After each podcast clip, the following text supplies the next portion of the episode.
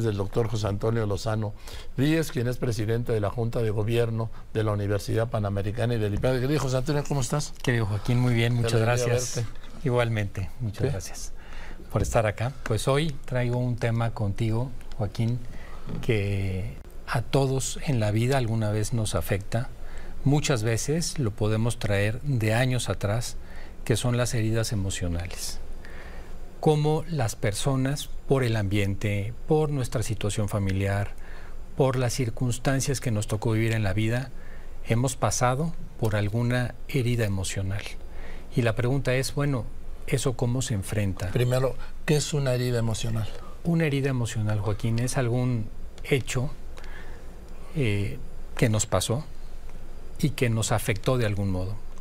Eh, heridas emocionales pueden ser el rechazo, por ejemplo, el abandono de alguna persona, la traición, la injusticia. Esos, esas cosas que pueden hacer personas que están cerca de nosotros o el ambiente en el que nos encontramos nos dejan una huella, Joaquín. Nos dejan una herida que si no resolvemos la vamos a traer a cuestas por muchos años y se puede llegar a convertir en un problema muy serio porque no nos permite terminar de ser quienes somos. Las heridas emocionales acaban con nuestra identidad, con nuestra propia visión, con nuestra dignidad. Y hoy, Joaquín, estamos viviendo en un ambiente generalizado de un gran empobrecimiento emocional. Hoy vemos por distintos mecanismos que hay todos los medios para generar cada vez mayores heridas emocionales. Hoy si nosotros pudiéramos hacer una medición como la hacemos de la economía, de cuánto vale hoy el PIB del país, cómo está hoy la situación emocional, nos daríamos cuenta que hemos entrado en periodos de vacas flacas. Y ese es todo un tema que me parece que cada uno debería de, resolver.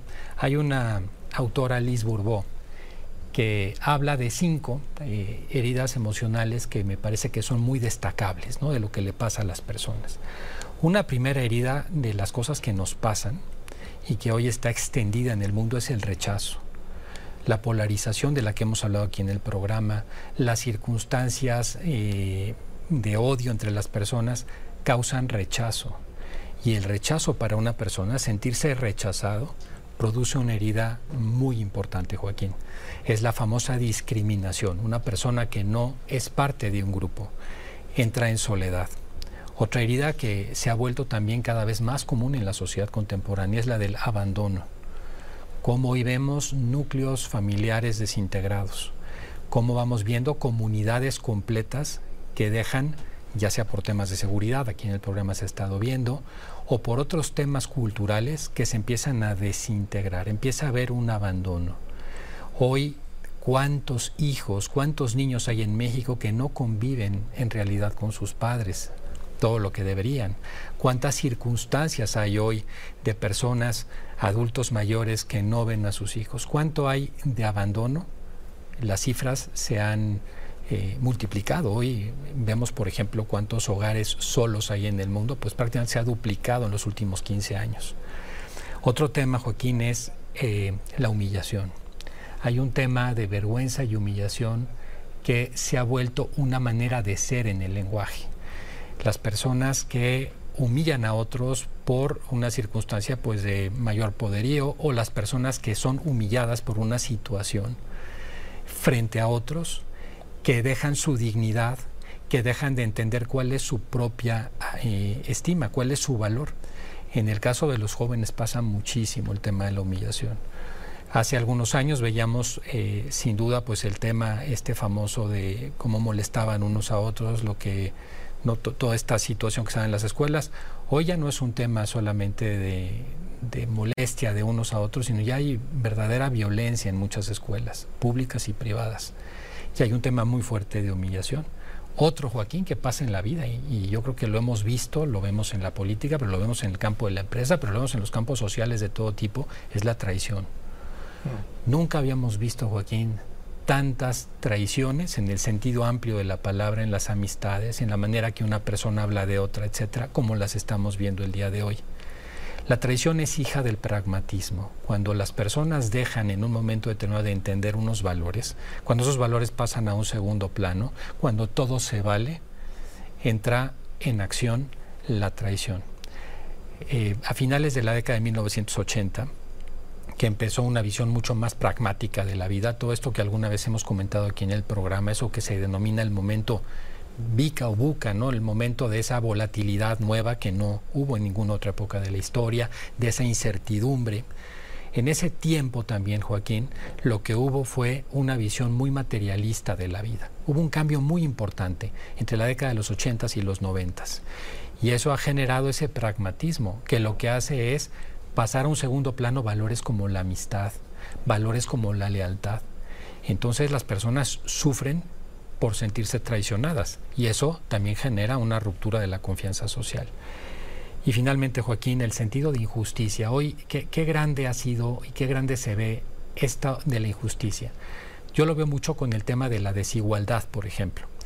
Hoy eh, hay muchas quejas por la desigualdad y uno dice, oye, hoy cómo está la pobreza en el mundo. En términos generales, no hablo en este momento solo de México, en los últimos 20 o 30 años ha disminuido la pobreza en todo el mundo. Nunca había habido una generación con tanta riqueza acumulada como la actual y sin embargo hoy la gente se queja por desigualdad. La desigualdad no es un tema de pobreza, es un tema de injusticia percibida, percibida. Simplemente yo doy el dato. ¿Qué porcentaje de la población era pobre en el año 1900? Pues era pobre en los estándares actuales del Banco Mundial, del Coneval, el 82% de la población del mundo. Hoy no llega al 30%. ¿Y por qué hoy hay ese sentimiento de desigualdad? No por un tema de pobreza, es por un tema de sentido de injusticia, sentido de desigualdad. Pues estas son, Joaquín, ejemplos. O de exhibición de riqueza y poder. Por supuesto, que además es parte de esos factores que alientan la herida del otro. Y alguna vez aquí lo hemos contado en el programa. La persona herida, si no resuelve la herida, se vuelve una persona que busca herir a otros. Ese que exhibe muchas veces es porque trae una herida interior. Yo siempre, eso creo que está muy claro, eh, las personas con mayor autoestima suelen ser las personas más humildes, Joaquín, las que suelen pasar más desapercibidas, las personas que buscan darse a conocer, que buscan de alguna manera estar ahí, que las personas las vean, suelen ser personas inseguras de sí mismas, personas que están en el fondo heridas. Y aquí, Joaquín, el gran problema que hay es que todos estamos sujetos a tener heridas. Todos somos vulnerables, todos podemos ser heridos y tener estas heridas emocionales, más en este ambiente. Lo que pasa es que no hay hospitales para curar heridas. Y como no los hay... Del alma o... Claro. ¿sí? Ese es el gran tema. Entonces el, el gran punto es, ¿qué hacer frente a eso? Y esa es la pregunta que yo hoy quiero intentar dar algunas pistas en este programa. ¿Qué es lo que podemos hacer? Bueno, lo primero entender que las heridas, así como las del cuerpo, si yo tengo una herida abierta, y para que no se roce esa herida la tapo y no dejo que se oxigene, la herida se infecta. Yo necesito dejar sanar esa herida, que le llegue oxígeno a esa herida y de alguna manera que se cicatrice. Este símil con la herida física es lo mismo que nos pasa con las heridas emocionales. Solamente podemos superar una herida emocional cuando la enfrentamos, cuando logramos atravesar de alguna manera el dolor, porque muchas veces lo que hacemos es evitar el dolor, darle la vuelta al dolor. Y lo que está sucediendo es que nos ponemos una máscara, una careta que no nos está permitiendo tocar la realidad. Y esa herida se empieza a pudrir dentro de nosotros. Eh, por ahí alguna autora que escribió un libro, eh, ella fue sobreviviente de la Segunda Guerra Mundial, que decía en Auschwitz no había Prozac, Edith Egger, decía eh, una frase muy interesante, eh, que es un dicho húngaro. Dice, no aspires la ira. Cuando tú te quedas con una herida, lo que haces es que esa herida emocional te empieza a carcomer por dentro. Y empieza, y hay muchos estudios al respecto, a impactar tus estructuras neuronales, empieza a impactar tu salud física, empiezas a ser una persona distinta, empiezas a ser enfermizo, empiezan las enfermedades autoinmunes, porque una emoción que no se maneja adecuadamente, que no se canaliza, una herida que no se logra superar, tiende a crecer en las personas. Y ese crecimiento de las heridas pasa de lo emocional, Joaquín, a lo físico. Por eso vemos hoy tantas enfermedades, tantas personas que llegan a los hospitales y que no saben en realidad qué es lo que tienen.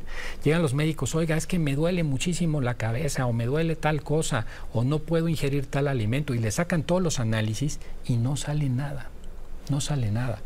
Hay un libro ahí también muy interesante, hoy estoy diciendo muchos, pero que dice, todo está en tu cabeza. Es una doctora que fue directora de un hospital de salud pública en Londres, que dice el 30% de los casos que nos llegan aquí, un tercio de los casos que nos llegan, no sabemos qué tienen, porque todo está aquí. Las emociones, Joaquín, juegan un papel tan importante en el bienestar físico. Y por eso la solución es atravesar el dolor. Y para atravesar el dolor lo que tenemos que entender es que lo que tenemos que vencer es una sola cosa, que es nuestro ego. Ese ego que es la máscara que no nos deja tocar la realidad. Ese ego que es el yo que suponemos que somos, no el yo que realmente somos. Ese ego que lo que hace es llevarnos por caminos de sufrimiento porque el papel y el teatro permanente del ego cuando se deja que sean las personas es hacer sufrir a las personas siempre y en todos los casos. El ego nos hace esclavos. Y esto solamente lo podemos enfrentar en la medida en que nos pongamos frente a un espejo, comprendamos qué heridas tenemos, tengamos la autocompasión, alguna vez también aquí lo hemos hablado en el programa, y dejemos al tiempo, porque las personas, al igual que las heridas, las emociones requieren tiempo para cicatrizar y dejemos que cicatricen. Qué importante, Joaquín, dejar cicatrizar, dejar que esas heridas emocionales pasen en nuestra vida. Yo te diría que es quizás hoy uno de los retos más grandes. Yo lo veo, eh, estoy en una universidad, mucho en los jóvenes. No sabes hoy qué niveles de depresión, de tristeza, de hastío con la vida y cuando uno les rasca un poco, uno ve un problema de rechazo entre gente que ha tenido alrededor, un problema porque los traicionó un amigo que los que en su momento fue pues su amigo. Ese tipo de cosas que no pueden resolver, que no tienen las herramientas de solución y que en el fondo Joaquín es cuando las cosas duelen hay que atravesarlas, no hay que ponernos la careta. Las heridas deben de sanar con oxígeno, no se tapan. Y creo que eso sería, Joaquín, el, mensaje de hoy. Pues gracias, querido José Antonio. No, Joaquín, Siempre nos dejas es un oasis, es un privilegio. Encantado. la verdad. gracias, querido José Antonio. Muchas gracias, al doctor José Antonio Lozano Díez. ¿Cómo viste? Eh? ¿Sí? El doctor José Antonio Lozano Díez, presidente de la Junta de Gobierno de la Universidad Panamericana y del IPADE, como todos los martes. Gracias, otra vez.